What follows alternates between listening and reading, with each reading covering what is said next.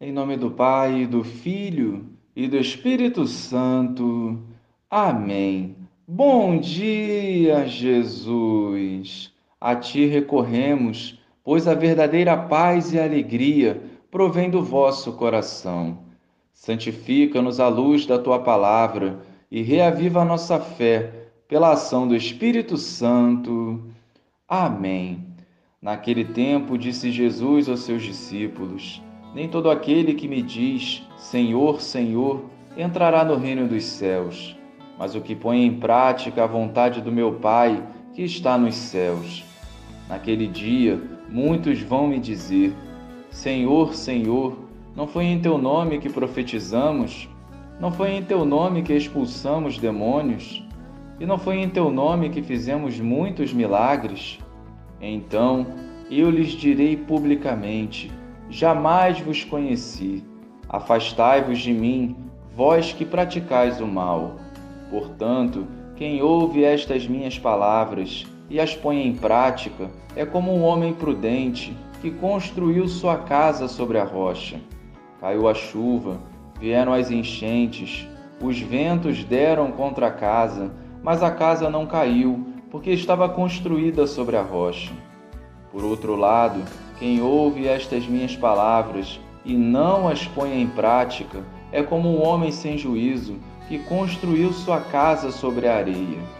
Caiu a chuva, vieram as enchentes, os ventos sopraram e deram contra a casa, e a casa caiu, e a sua ruína foi completa.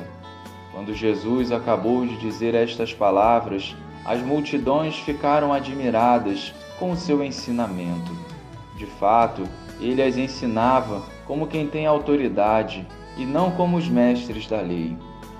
Louvado seja o nosso Senhor Jesus Cristo, para sempre seja louvado. O que nos faz homens sensatos e mulheres sensatas é colocar em prática os ensinamentos de Jesus.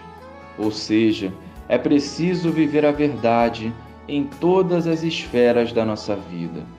É isso que nos conduzirá à plenitude da vida e, consequentemente, à salvação. A mentira ou a falsidade em nada ajuda na edificação do reino dos céus. A areia não é o solo seguro para firmar os nossos passos. A aparência até pode ser bonita, mas a raiz não é segura diante das tempestades da vida. A areia do comodismo, da fantasia, ou da facilidade precisa ser eliminada das nossas vidas. É diante das provações que vemos onde estamos construindo as nossas vidas. A forma como reagimos às adversidades revela se colocamos a nossa confiança e esperança em Deus ou se facilmente colocamos o nosso humano, enfraquecendo a nossa fé. A prioridade de um autêntico cristão é a salvação e hoje temos a oportunidade de fortalecer os nossos passos em Deus e combater os bons combates unidos ao Senhor.